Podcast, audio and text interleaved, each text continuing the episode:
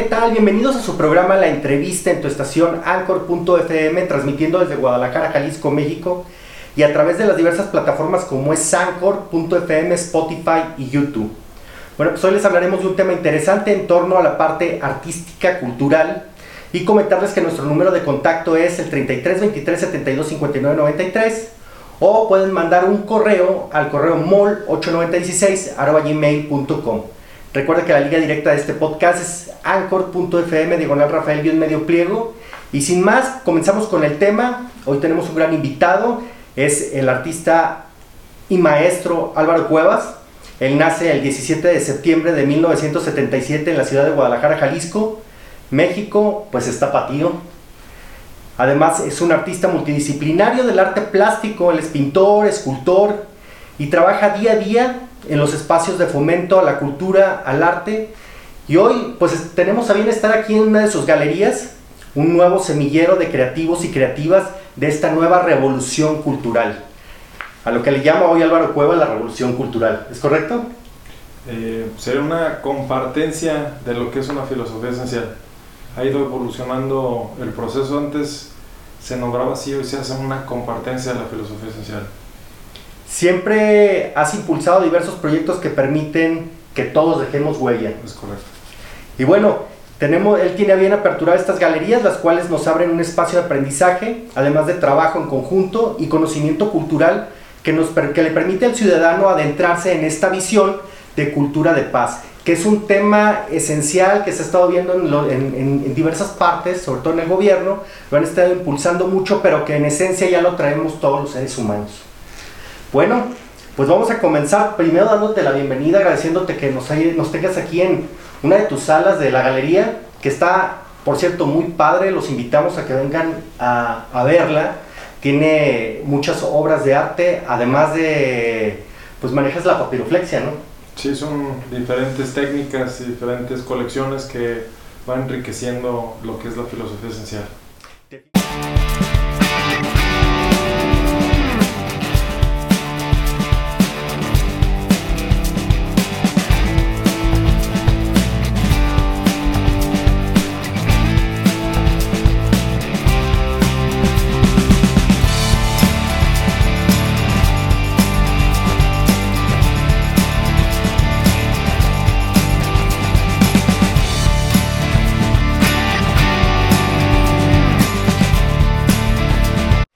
Definitivamente tu fuerte siempre ha sido hacer esculturas a través de armas.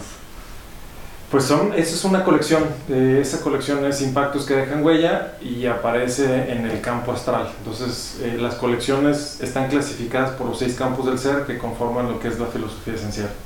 Bien. Entonces ahí ha sido, la papiroflexia pertenece al, al campo físico y hay diferentes colecciones que se van clasificando. Bien. ¿Cómo nace la idea de expresarte a través del arte?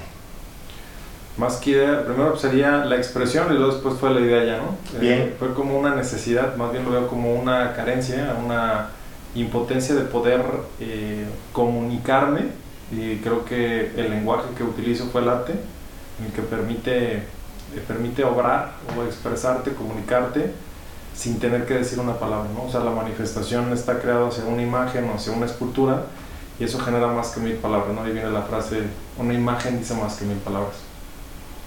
Bien, ¿siempre se está listo o armado? Eh, puedes estar armado y no estar listo y puedes estar eh, listo sin estar armado. Eh, depende de las armas, cómo los estemos poniendo en el contexto.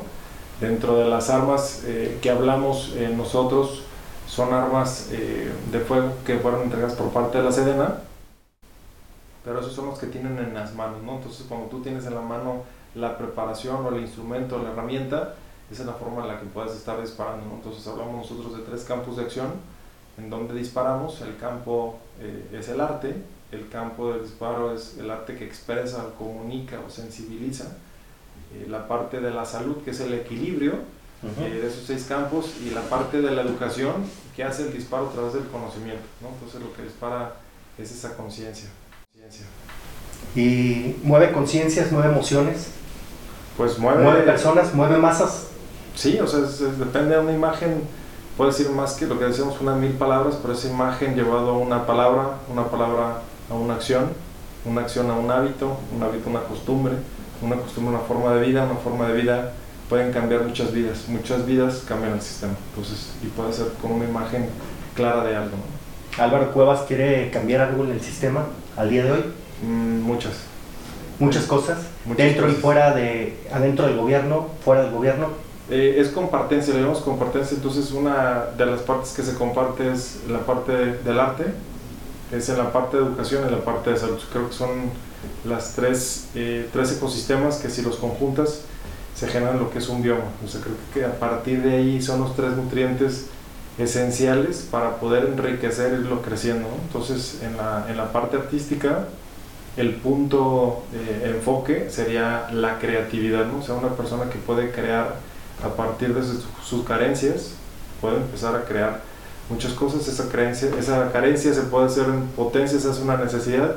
La necesidad en emoción, emoción ya viene siendo sentimientos, sentimientos, pensamientos, pensamientos, deseos, deseo profundo, un discernimiento. Ya cuando llegas a ese punto puedes empezar a sensibilizarte y con la conciencia dirigir ese deseo profundo. Entonces, sí hay que aportar en educación, sería el punto clave sería tocar el talento, que nosotros para lo que denominamos talento es un patrón de recurrencia medible, ¿no? o sea, hay una, una aplicación que ya se tiene, son de preguntas y te puede estar aportando en específico cinco talentos, ¿no? que te da como el patrón de recurrencia más sobresaliente destacado que tiene el ser humano.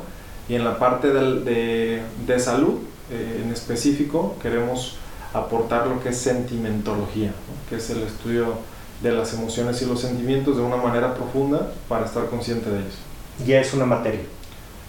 Pues está eh, patentada y lo que estamos haciendo es generar compartencia y cuando se va compartiendo se va eh, pues amplificando, confrontando, sensibilizando e ir avanzando poco a poco a esa parte de sensibilización que deseamos.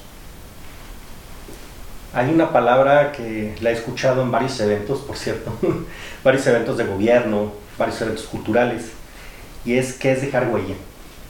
Dejar huella es, pues todos tenemos huella, pero cada uno la tenemos diferente. Platícanos un poquito de esto. Bueno, la huella es el símbolo representativo en donde se manifiesta el ser como código único y repetible. Entonces, el conocer tu huella, eso quiere decir que has generado un autoser, de un entras en conciencia de saber porque eres único, ¿no? Entonces son las características esenciales que te hacen ser diferentes a los demás. Eso es cuando se manifiesta de manera física, ¿no? Pero eso, o eso es visible, pero hay huellas también invisibles. Entonces, ¿Esas cuáles son? Eh, por ejemplo, las huellas que tenemos de nuestra cultura, ¿no? O sea, ya hay implícito la carga genética que tenemos ya de información, ya viene en nuestro ADN. ¿no? O sea, no la puedes ver visiblemente, pero está codificada internamente, que cuando tú llegas a acceder a esos códigos del ser, te das cuenta esos caracteres, esas características, que es la esencia. Entonces ahí, podemos empezar a profundizar en cada persona qué es lo que te hace ser único e irrepetible, como, como jalisciense que te hace ser único, como mexicano que te hace ser único, como ser universal que te hace ser único. Entonces ahí empiezas a desdoblarte dependiendo de donde quieras, ¿no? Te cambias al sistema solar, los sistemas universal, pero te vas al sistema infinito. Entonces, depende de dónde esté tu punto de vista, dónde esté tu mirada, es el alcance donde puedes llegar a generar esa mirada. Hacer una asociación donde todas las personas dejen huella. Es el interés, ¿no? Es cuando empieza a ver eh, en los comunes acuerdos o comunes desacuerdos, o sea, estamos en desacuerdo en lo que vemos o vivimos o experimentamos y acordamos para poder llegar a generar en acción, en pensamiento o en sentimiento, empezamos a generar esa sincronicidad, ¿no? Entonces cuando tú sincronizas o con alguien o, o estás vibrando en la misma sintonía, empiezas a formular, a accionar, a sentir y empezar a crear, ¿no? Entonces esas son las creaciones donde nosotros aportamos en ese campo que hablábamos, ese ecosistema, que es el arte, ¿no? O sea, ¿a quién le interesa abonar en la cultura, ¿no? En la cultura del arte, ¿a quién le interesa en la cultura de la educación? ¿Y quién le interesa en la cultura de la salud, ¿no? Entonces, aquel ser que le interesa, pues ya empezamos a aportar, a confrontar y ahí a, a visibilizar qué queremos o qué deseamos en un 2040, ¿no? O sea, en el 2040 cómo vemos al ser humano. Entonces, si tú partes del futuro, puedes generar una visión y esa visión la puedes llevar al presente y te va permitiendo generar esas acciones que te vayan enfocando para allá. ¿Tienes proyectos tangibles que nos puedas platicar de la asociación que se estén llevando a cabo actualmente? Eh, bueno, el día de hoy tuvimos una inauguración de, precisamente de las armas, que es de Cultura de Paz, un tema donde la Sedena eh, otorga, otorga 12 toneladas de armas que han sido transformadas en esculturas y estas esculturas van a llevar un diálogo, ¿no? O sea, hablamos igual, está un joven que tiene eh, una paleta en el cual el arma viene siendo precisamente el pincel y la paleta, ¿no? donde dispara el color, donde dispara esa creatividad principalmente. Está un joven que está leyendo, es el libro de los talentos, entonces ahí el arma es, es el libro y en otro eh, se le puede colocar cualquier eh, cosa que sea alusiva al equilibrio que nos permita generar una sintonía, ¿no? Se le puede poner a lo mejor el tiempo y en otro puedes meter eh, a lo mejor lo que es un corazón, ¿no? o puedes estar metiendo lo que es un cerebro, puedes estar metiendo un corazón. Entonces, cómo en el ser o ciertos objetos te permiten entrar en un equilibrio del ser, de, para llegar a la mismidad. ¿no? Ese es un como punto dentro de la filosofía que te permite hondar y concientizar los seis campos unificados. ¿Hubo algo que detonara todo esto? Ya no me explicaste el contexto, pero hubo algo personal que detonara hacer una asociación donde todos se vieran beneficiados. Yo creo que el primer beneficiado fui yo al, al, quererlo comunicar y alguien cuando tú expresas ese, esa carencia, porque era una carencia, eh, de la carencia es como se empieza a manifestar el deseo profundo, ¿no? Entonces empiezas a comunicarlo y se empieza a dar poco a poco. Oye, observamos que surge, surge una transformación pues mediante estas galerías, uh -huh. mediante, mediante estos grupos, institutos, escuelas, empresas y gobierno Platícanos con qué objetivo.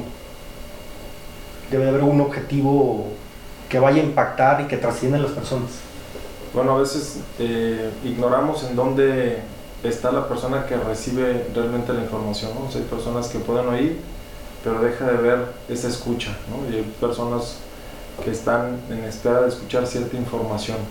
Entonces, el estar acudiendo a diferentes sectores, ya sea de iniciativa privada, o sea, escuelas, sea gobierno, asociaciones, o sea, a veces hay un punto en donde puedes detonar en una palabra o en una frase y puedes dar, eh, ahora sí que un sentido a veces a la vida de las personas, ¿no? O sea, a veces llegas a tocar, a mí hay personas que me han tocado esos momentos de necesidad y cuando llegas a tocar esas conversaciones, das cambios eh, que para generar un bienestar del ser. Bien. Hoy pues podríamos decir que estas galerías, estos centros, son pues, un semillero de talentos, ¿no? Uh -huh. Mencióname algunos de los talentos que han salido de estas galerías. Bueno, han sido realmente muy pocos. Uh -huh. eh, lo que hemos querido hacer es, hacemos eh, selectivos, o sea, buscamos el alto rendimiento. Eh, dos personas destacadas está Valentino Lazo, digo, eh, el día de hoy se encuentra en Francia, presentando su proyecto a nivel internacional, ganó un premio un joven que empezó a los 13 años aquí y después de 7 años, ahorita ya lo ves de manera internacional ganando premios. Muy bien. Entonces es un, un, artista ilustrador que trae todo un concepto ya muy único, ¿no? O sea, ya su palabra, ya acuña palabras como el vibraísmo, ¿no? Entonces habla de la conexión que existe de energía entre todos los seres humanos. Es como una aportación que hace al arte y ese arte digital y creando ya sus propios proyectos. Está otra persona que es Simone Cruz, es una joven eh, también muy talentosa, tiene mucho interés por comunicar eh, en cuestiones eh, de talento, también llega a interesarle lo que es talento, le llega a interesar todo lo que es las emociones y los sentimientos y lo aborda de tal forma en que ha dado charlas o conferencias y también es una ilustradora, ¿no? ya haciendo murales y tiene también ya un junto con sus papás, crearon un centro, ¿no? Entonces, como a través de su hija empezaron a dar un giro eh, ya muy peculiar a la familia, ¿no? ¿Al día de hoy qué edad tiene Simone? Eh, tiene 17 años. Bien. Muy chica y muy talentosa, ¿no? Sí. ¿Cómo es que todo esto que estás haciendo abona la cultura de paz? Bueno, depende de dónde se aborde, ¿no? O sea, hay, eh, cultura es eh, todo aquello para mí que, que, llega a sembrarse, ¿no? O sea, que lleva a cultivarse. Si hablamos como qué semillas es lo que estamos cultivando, o sea, cultura, pues pues, o siembras es muy amplio, pero hay en ciertos sectores en el sistema de educación, ¿qué educación está? Estás hablando de qué nivel, ¿no? Estás hablando kinder, estás hablando de primaria, secundaria, prepa, universidad, maestría, eh, formador de formadores, o sea, hay muchos aristas dentro de la cultura de paz. En específico, ¿qué hablar? Pues es, eh, la filosofía esencial es generar una conciencia que te va permitiendo ese equilibrio, ¿no? Cuando existe un desequilibrio, estás ensimismado.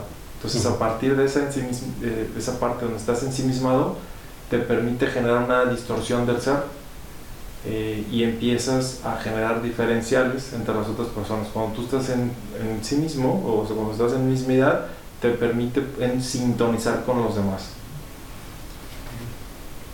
Platícanos un poco, vamos a retomar el tema de la sedena, para que me platiques un poquito, por ahí tenemos en algunos videos, donde, nos, donde estabas platicando sobre Valentina y Santiago, lo cual nos parece muy interesante, son dos esculturas que por ahí te, las, te, hacen esta petición a través de la, de la Sedena, ¿verdad?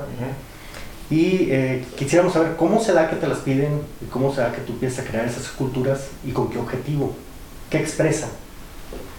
Bueno, fueron, fueron muy específicos lo que querían. Esas dos esculturas pertenecen a la Sedena, son armas decomisadas por parte de ellos, deshabilitadas, o sea, las tienen en casos en donde han generado un, eh, ya sea un crimen eh, o ya sea alguna eh, inconveniencia por parte del sistema legal, las, ellos son los que resguardan las armas, una vez que se resguardan y se cierra el caso, las cortan, ¿no? Entonces, esa cuando ya las cortan, son entregadas a mí y hacen ellos una petición. Entonces, me piden que si por favor podría generar un hombre y una mujer, entonces son hombres que están armados, ¿no? Entonces, ahí realmente el arma que tienen, pues son las mismas armas decomisadas, ¿no? Entonces, pero eso es ese se encuentra en la quincena zona militar y es una petición, un objetivo fue muy específico para ellos, hablar de esa inclusión, hombres y mujeres. Ah, muy bien. Eh, platícanos cuál es el objetivo de, de, convertir en estas etapas que has llevado trabajando con el gobierno y a su vez eh, con otras expresiones eh, culturales. ¿Cómo es que eh, convierten estos juguetes bélicos en juguetes de cultura de paz? bueno, fue el llamado fue, al igual que se hizo en la campaña donde yo estuve involucrado, 2017 comenzamos, 2018 se hace la entrega por parte de la ciudadanía o se hace un canje de, de armas eh, por electrodomésticos y luego después vienen los juguetes, ¿no? Entonces a partir ya de los juguetes era la misma dinámica, entregabas juguetes bélicos y se entregaban juguetes lúdicos eh, o deportivos, ¿no? Entonces eran esos cambios. Entonces al hacer el cambio pues el juego es un instrumento que permite la introducción al sistema, ¿no? Entonces, si hay una triada que es juego, juguete y modelo, ¿no? Entonces es como muy interesante cómo el juguete, si tú agarras pues, lo que es eh, un arma, pues hay dos vías, ¿no? Entonces una vía es que te conviertes en el asesino, ¿no? ya sea que estés en el lado A o en el lado B, te conviertes en un asesino y el juego es asesinar o matar. En cambio, si agarras colores o plumas o generas, entonces la intención es que te conviertes en un creador, O si agarras una pelota, te conviertes en un jugador, ¿no? O sea, yo puedo ser de primera división, entonces tú te transformas y ahora soy el jugador y ya mencionas el nombre y te, estás jugando ese estilo. Podemos decir que a través de estos ejercicios se quería fomentar en los niños a muy corta edad que cambiaran su manera de pensar para que ya no siguieran utilizando estas mismas, estos mismos tipos de juguetes. Son los patrones, ¿no? Entonces, los cambios los patrones. Cambias patrones, o sea, o cambias el momento del tiempo, ¿no? Entonces, entre más tiempo estén en su mente generando armas, pues más tiempo, o sea, si tú pones a un niño que esté jugando videojuegos eh, bélicos, pues le estás fomentando y le estás ejercitando que su destreza, que su habilidad, que su recepción, que su agilidad de manera de juego sea cada vez más hábil. Que si en cambio tienes una pelota y si lo practica ese mismo tiempo que estás jugando un videojuego a una pelota de fútbol, la práctica es completamente distinta.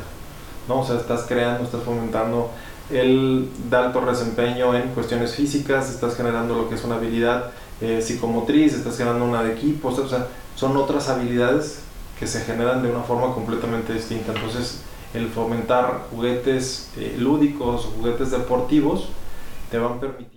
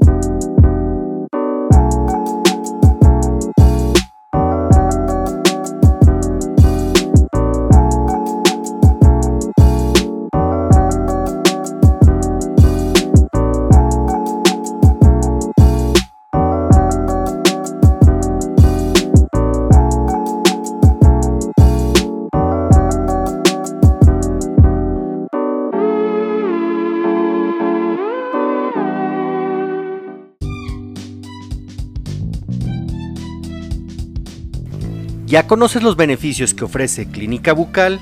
En Clínica Bucal reinventamos tu sonrisa. Y en este mes de junio, para papá, limpieza dental con un descuentazo del 50%. ¿Escuchaste bien? Este 19 de junio, para papá, limpieza dental con un descuentazo del 50%. Recuerda que estamos en Enrique Díaz de León 731 en la Colonia Moderna en Guadalajara, Jalisco. Nuestro teléfono es el 33 38 10 31 68. Pero si vives en Zapopan, estamos en carretera Colotlán 887, Plaza Altaluz, local 4, Zapopan, Jalisco. Nuestro teléfono es el 33 31 55 83 63. Recuerda que Bucal es salud dental integral. Que se vayan no nada más generando un talento, sino se vayan generando fortalezas. Y la fortaleza ya cuando seas una disciplina, orden y constancia, lo llevas a una máxima. Bien. ¿Tienes eh, el número de impacto con el que se benefició, eh, bueno, más bien el número de juguetes que captaron bélicos? Fueron eh, 27.075 creo que exactamente. Fueron más o menos. Más o menos fueron los que hubo de intercambio. Bien. ¿Y eh, más o menos cuántas escuelas se involucraron en ese tiempo?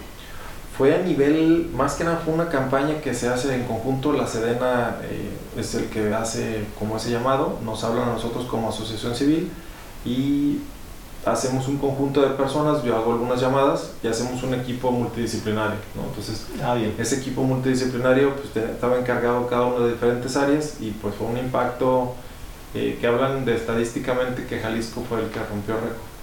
Mm, muy, buen, muy, muy buen punto, ¿eh?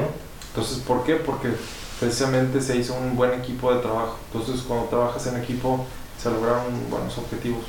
Personas eh, que tienen que ver, sin, sin comentar los nombres, nada más, eh, personas que tienen que ver con el ámbito municipal en el gobierno y estatal, ¿intervinieron? Sí. Ah, entonces todos están involucrados. Sí, o sea, estaba asociaciones, iniciativa privada, gobierno, eh, personas interesadas, se empezaron a conjuntar y, se hizo buena, buena labor. Entonces ahorita todavía, hoy en día, salieron y han generado eh, ya iniciativas, o sea, no nada más quedó y ya se perdió, sino todavía hay ahorita regidores que están eh, involucrados en ese tema y lo siguen gestionando. Entonces, el juego como instrumento de cultura de paz es una iniciativa que ya tiene. Bien. ¿Cuál es la importancia de la cultura de paz eh, para las, los ciudadanos en tu forma, en tu visión de ver las cosas? Bueno, creo que hay como tres temas, ¿no? Una es importancia, hay otra que es urgencia y hay otra que es trascendencia. Entonces hay como tres estados. O sea, si hablas de una importancia, pues es importante concientizar eh, de lo que se está haciendo, cómo se está haciendo y por qué se está haciendo así, ¿no? Entonces, eh, y la pregunta clave es ¿para qué?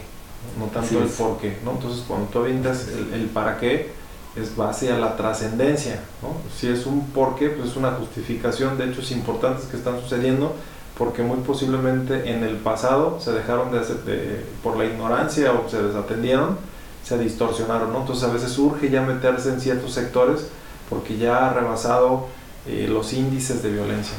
Entonces es importante como ir midiendo en dónde estamos, o sea, ahorita los índices de violencia que estamos viendo en el país son altos en lo que era comparación con otras décadas, ¿no? O sea, comentan que no es tanto la población ha crecido, sino en los actos, en cómo se llevan a cabo esa violencia. Entonces hay gran diferencial.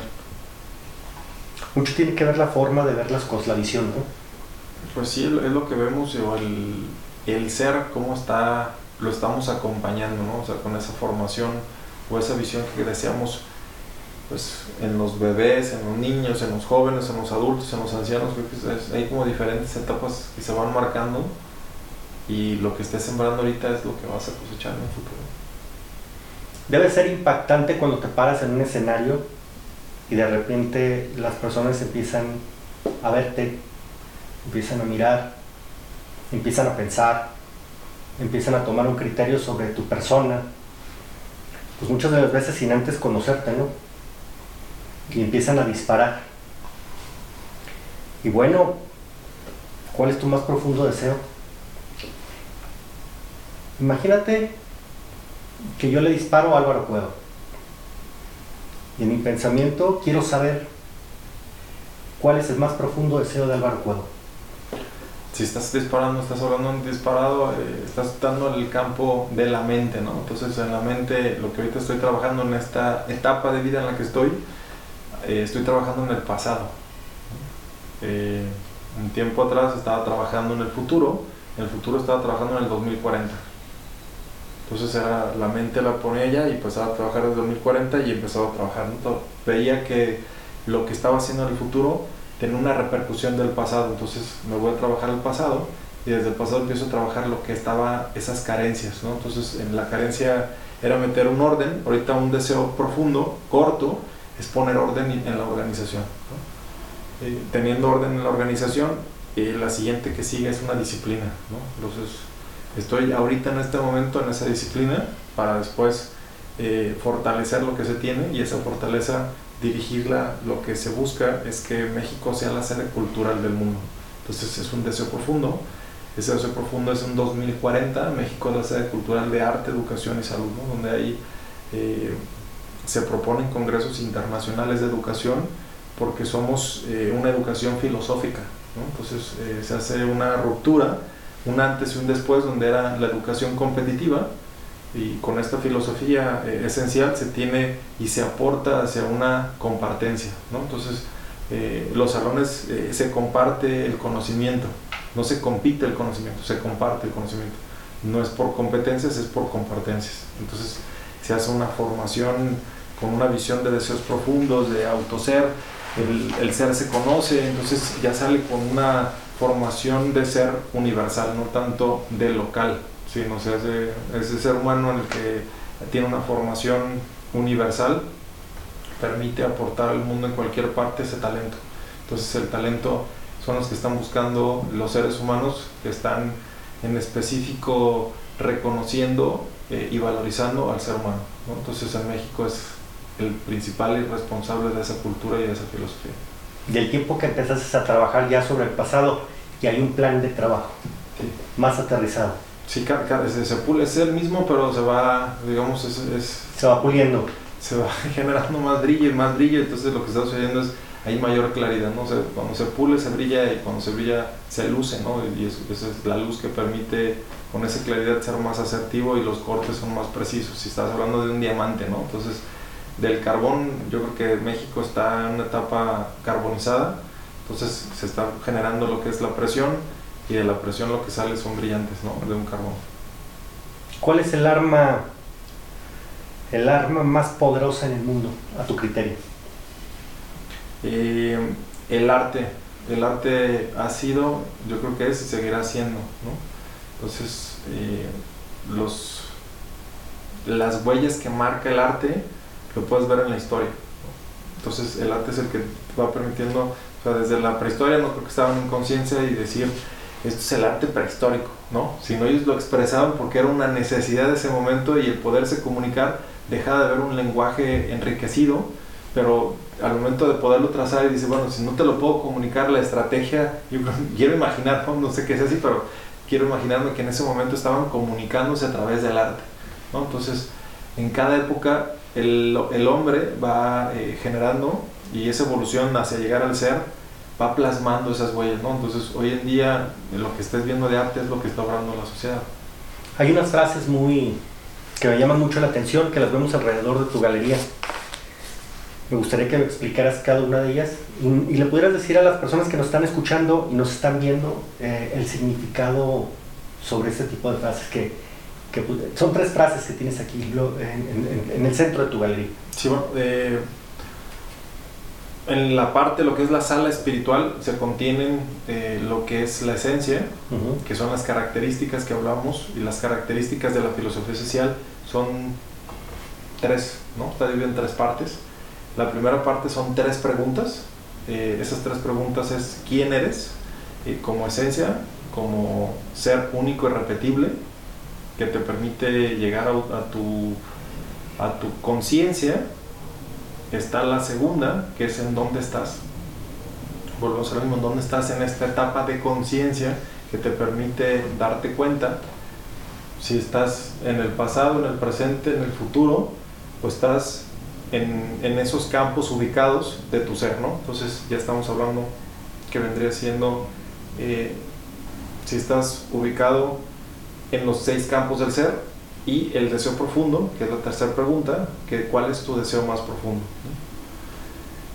Eso se complementa con los seis campos del ser de que estamos hablando, que es la parte física, la parte sentimental, mental, lo que es la parte eh, espiritual o la sabiduría, hablamos de la sutil y hablamos de la informática.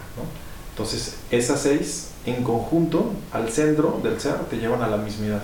Cuando estás consciente y te permite eh, darte cuenta de ese estado. Y una última más, lo que hablamos de son los campos del ser, cómo, se manifiesta ese, ese, ese, ser. Entonces, la introducción, eh, le llamamos lo que es eh, la educación, la formación, lo que ingieres la digestión es lo que está en el proceso y el equilibrio de todo eso que acabas de comer. Y lo que es la expulsión vendría siendo lo que obras, ¿no? O sea, lo que defecas, ¿no? Entonces, esa, esa obra e, es, lo que es una parte de ti, se va y se plasma en el ser y en los demás. Compartiéndolo en el arte es el saber hacer. ¿Qué sabes hacer? Pues hay diferentes formas, puede ser el arte culinario, puede ser el arte de la arquitectura, el arte de la danza, o puede ser las plásticas, o sea, en fin, ¿no? Puedes hablar eh, sobre diferentes acciones llevadas a cabo con conciencia. O sea, se habla a través del arte. Es un lenguaje universal. Vamos a pasar a una sección para conocerte más, a ti como persona. Y nos gusta hacer esto con los políticos, con los artistas, con todo el mundo, para que se den cuenta de la calidad humana que tiene la persona. ¿Qué te gusta comer? ¿Qué me gusta comer? Bueno, ahorita estoy en la etapa con ¿Eres tapatío? Sí, pero ahorita es una etapa del trofólogo y ahorita mi, mi selección de comidas ya ahora sí como muy régimen y es, eh, está basado en eh, lo que viene siendo ensaladas, principalmente ahorita ensaladas y jugos, ¿no? Entonces, y depuradores eh, para generar limpieza corpórea. Ahorita es en la etapa en la que me encuentro, ¿no? Pero, ¿qué me gusta comer? Bueno, me encantan los mariscos. Principalmente camarones son, o pescado son este, mi comida favorita. Platícanos un poquito sobre tu familia. Por ahí vi algunas fotos en el Facebook que me gustaron mucho porque tienes dos hijos, ¿verdad? Y me gusta las frases que pones, que le dedicas a tus hijos, tu trabajo, tu esencia, todo lo que haces y que pues a la vez te gusta que te, también te enseñan, ¿no? A ser papá, a estar con ellos. Platícanos ese, esa parte, está interesante. Bueno, esa es otra parte del quién eres, ¿no? Entonces, eh, el quién eres como artista, pues es todo un diálogo y quién eres como papá, pues eh, en eso estoy aprendiendo y seguiré aprendiendo conforme van acompañándolos a esos seres a su evolución. Y hay dos, como comentas, está Mateo, Mateo de 7 años y Emma de 4. Pues son dos seres eh, muy inquietos, confrontativos. Entonces son ahí es donde te empiezan a enseñar, ¿no? Ya un ser de 7 años, cómo te empieza a, confrontar y, es, eh, pues es una formación que se le da, ¿no? Si ven al padre que confronta, pues dicen de, tal palo, tal astilla y, y es, eh, yo intenso, mi esposa también muy inteligente, entonces bueno, ahí hay una mezcla muy interesante de, de, de, Mateo y Emma ahorita en la etapa que se encuentra es una etapa muy romántica donde está eh, es muy artista, le gusta generar lo que son arcoíris, le gusta generar corazones, me encanta pintar y podemos disfrutar este, dibujando bastante tiempo juntos. Eh, Mateo, sacó el papá. Sacó el papá y ahorita Mateo está más en la, está mucho con las, eh, con robótica, o sea, yo no, deja de ser muy fuerte, pero trae un interés como muy especial en robótica y mezcla de arte con robótica, es como su, ahí está, muy interesante la mezcla que trae Mateo. Órale, súper bien. ¿Tienes mascota? Milka, sí, una Sheltie, es eh, una perra muy dócil que hemos encargado de tenerla tranquila y es como muy, muy amorosa la, perra. Qué bonito nombre, ¿qué significa? Milka, eh, pues estuvimos experimentando nombres y en pandemia fue donde estar encerrados, dijimos creo que es momento de tener una, una, mascota para que esté en convivencia y lo que buscábamos era una dosis, ¿no? Antes de tener una, una perra muy guardiana, que era una pastora australiana y era pues una perra muy eh, territorial, ¿no? Entonces era muy agresiva para los demás y era muy, era muy territorial, no, le interesaba la convivencia con los demás, sino era una perra muy fiel, o sea, la tenías todo el tiempo, o sea, estaba conmigo. O sea, era como mi sombra. Entonces, a cualquier lado que iba, estaba todo el tiempo eh, a mi lado. Esta perra, no, está, esta sí, la, a veces abre la puerta y se va corriendo porque quiere jugar y quiere que la ahí en el coto se hace, se hace una fiesta, ¿no? Entonces, es corre, corre, persíguela y luego está el de la bicicleta y les empieza, les quiere jugar, no muerde, pero se asusta porque está ladrando, Entonces, bueno, es un, una parte divertida dentro de la familia. ¿Y qué es lo más importante para Álvaro Cueva en este momento? Eh, ahorita estar concientizando y profundizando sobre mi mismidad. Eso es como la mayor trascendencia. Ahorita estoy buscando puntos de mismidad. ¿Hay algo que te guste hacer, además de todo esto que haces? Además de ser multidisciplinario. Yo creo que apaciguar al ser, esa es como otra cosa que, que he estado buscando, algo de lo que dentro del deporte que hago, eh, son disneas. Es una práctica que desarrollé en, en la maestría, en la maestría de inteligencia emocional. Es estar carente de oxígeno, expulsas todo el oxígeno y te vas en una alberca y bajas y quedar ahí. ¿no? Estar en la carencia. Entonces, eh, muy pocos les interesa estar en la carencia. Sí. O sea, el no, el no, estar en la nada, ¿no? Entonces, hacerte consciente que lo único que ni siquiera llegas a tener oxígeno, que es el primer eh, nutriente que te permite estar vivo, la conexión de la respiración, al estar sin ella, te hace estar consciente y un punto, volvemos a hablar de un punto de fuga, ¿no? Entonces ahí, ahí he tenido ocasiones de poder conectar esos puntos de rara vez, pero cuando llegas ahí te genera un estado eh, de placer y de gozo, ¿no? Pero tardas en controlarlo más que controlarlo es eh, frecuentarlo, porque no es que todavía no llego a ese control, sino es un estado de, estar practicando y estar ahí. Entonces cuando llegas ahí es, es el estar, ¿no? es como la meditación eh, deja de ser un estado de conexión, llegas, prendes el botón y se prende, ¿no? sino más bien es como reconocer el estado. O sea, para mí la meditación dejó de ser un estado de vacío, sino es un estado de conciencia que en un estado pasivo te permite concientizar si estás en mente, si estás en sentimiento, si estás en la carencia o si estás en el repensamiento, que estás pensando el mismo pensamiento, tú estás repensando o estás resintiendo, entonces ahí estás en resentimiento o estás eh, en la exploración de la creación o, o, en búsqueda o en la carencia o en, en el vacío, dependerá. Cuando estás haciendo esa actividad, ¿qué música pones? depende ahí como le pongo música inspiracional y hay como conexiones con diferentes culturas me gusta música del mundo como eh, poder conectar ciertos instrumentos y depende del estado ¿no? si me pongo un estado eh, creativo eh, deja de ser deja de ser de letras si no se hace nada más sonoro o sea, si estoy en un estado más como eh, haciendo una obra eh, con mayor intensidad, puedo poner tecno, ¿no?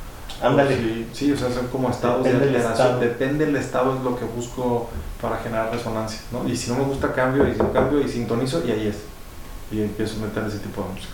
Entonces es como estar buscando ese estado de conexión con lo que esté haciendo. Oye, pues bastante interesante. La verdad es que estoy viendo que, que tu fuerte es el autocontrol. Pues si hablamos de fuerza, eh, he encontrado que es la maximización, ¿no? Y esa es como la fortaleza. Y la máxima es la codificación. Hasta donde he podido eh, auto concientizarme, ¿no? O sea, el codificar veo que mucho, eh, he tenido como la el poder haber confrontado con algunas personas que han trascendido y, y es reconocer como el poder codificar. Pocas personas tenemos como esa conciencia de, de llegar a los para qué, ¿no? Entonces el entrar ahí es entrar a los códigos.